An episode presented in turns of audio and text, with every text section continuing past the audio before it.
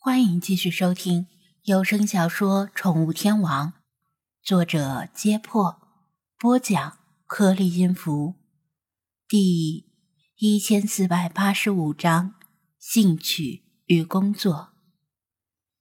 在旧金山的第四天早上，张子安还是很早起床了，一是因为长久以来形成的生物钟难以改变。二是作为自费旅游，在国外每一分每一秒都弥足珍贵，怎么能浪费在床上？讲道理，旧金山的夏天真的很凉爽，夜间可以说是微冷，非常适合睡觉。盖着暖和的被子蜷缩在床上，一觉到天亮。而此时的滨海市简直是挥汗如雨。昨天夜里不知道是谁总放臭屁。张子安起床后打开门窗通风，今天的旧金山依然弥漫着屎臭味儿。精灵们也陆续起床了。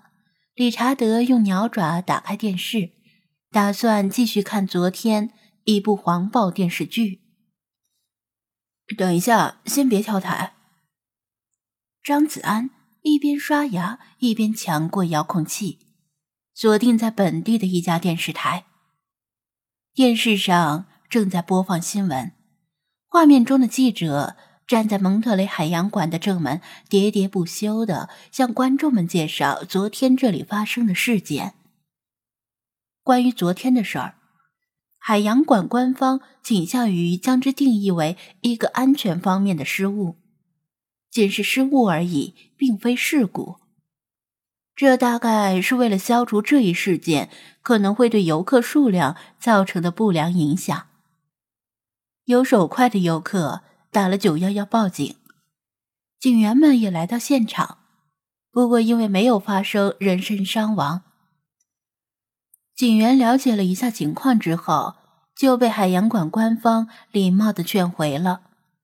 这次事件的调查重点在于事物是如何发生的，以及第三条美人鱼是哪里来的。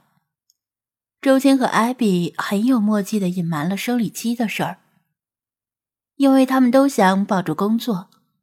如果让海洋馆知道了，可能会把责任甩到他们头上。对他们进行询问之后，海洋馆认为这只是一次偶然事件。谁也无法预测海上和海龟何时会对潜水员或者美人鱼产生兴趣。这本来就是工作风险的一部分。像隔壁圣地亚哥海洋馆，明星杀人鲸不止一次的杀死过他的训练员，这又能怪谁呢？海洋馆本身也想淡化此次事件的影响，向公众承诺。以后会在美人鱼表演时安排潜水员待命，以防再次发生意外。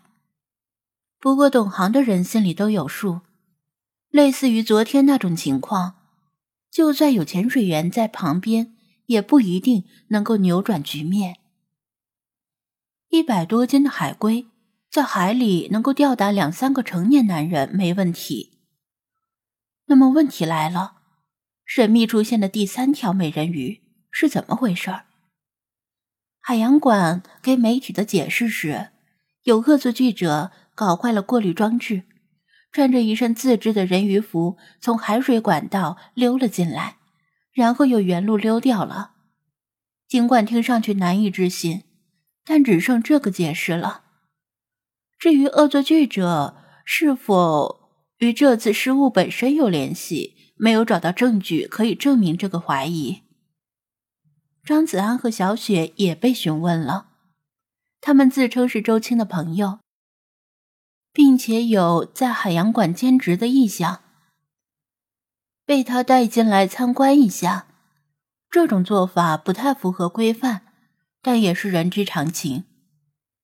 由于没有出现人身伤亡，调查和问话都是在海洋馆内部进行的，警方没有干预。否则不会这么轻易的应付过去。周青和艾比受惊不小，但身体没有受伤，只只是周青的人鱼服被咬破了几个缺口。发生这次意外，海洋馆宣布暂停美人鱼表演，等排除安全隐患以及安全措施到位之后再恢复表演，日期未定。不管怎么说，周青起码能够安然度过这个生理期了。至于以后怎么样，那只能由他自己决定。张子安的手机收到了一条信息，是周青发来的。他表示，昨天发生了太多事儿，分别是很匆忙，没来得及道谢。现在一并向他和小雪致谢，请他转达给小雪，感谢他们两人的帮忙，并且邀请他们以后再来玩。他正琢磨着怎么向他提出蒋菲菲的实习意向，手机又收到蒋菲菲发来的信息。蒋菲菲，店长，我算过时差，估摸着你该起床了吧？昨天我看了小雪的直播，感觉一直以来的想法有所动摇。如果你还没有向海洋馆递出我的简历，暂时就先别递了，让我好好考虑一下再说吧。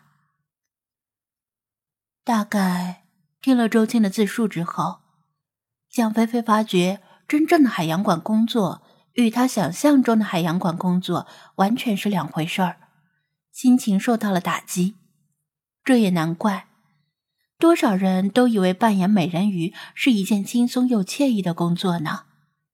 就像是很多城市里的小资或者白领，喝过几碗醇香的心灵鸡汤之后，打算突破自己的舒适圈。趁着年轻创业，开一家花店、蛋糕店或者宠物店，整日被芬芳的花香、美味的蛋糕和可爱的宠物们包围，拥有不菲的收入，同时还能够自由支配时间，简直是天堂般的享受。但实际上呢，花店和蛋糕店另说，起码开宠物店不像外行们想象的那么容易。产一只猫的事是乐趣，产几十只猫的事，并且还要根据屎的颜色和干稀程度判断每只猫狗的健康，那就是折磨了。当兴趣成为工作，一切就变得不那么美好。张子安简单的回了一声好，然后把周静的联系方式发给他。让他自己跟周青沟通更多的事儿。他把遥控器还给碎碎念的理查德，回到卫生间漱口，把嘴里的泡沫吐掉。世华狐疑的盯着他：“你确定昨天那两个女生是我的崇拜者？为什么没有听他们提到我？”他的听力太强，也挺麻烦的。张子安随口编了个理由，说道：“没看昨天警察都来了吗？他们是爱护你、关心你，不想给你惹麻烦，所以绝口不谈你的事儿。”昨天世华还想在游客面前多露露脸，但是禁不住张子安一个劲儿的催，不情愿的赶在周青和艾比之前游回小水池，然后被他收回手机里。艾比不确定自己看到的那团模糊的光是不是幻觉，他私下问过周青和张子安，但两者都否认了，所以艾比决定保守这个秘密。他不想被人认为是疯子，然后关进精神病院。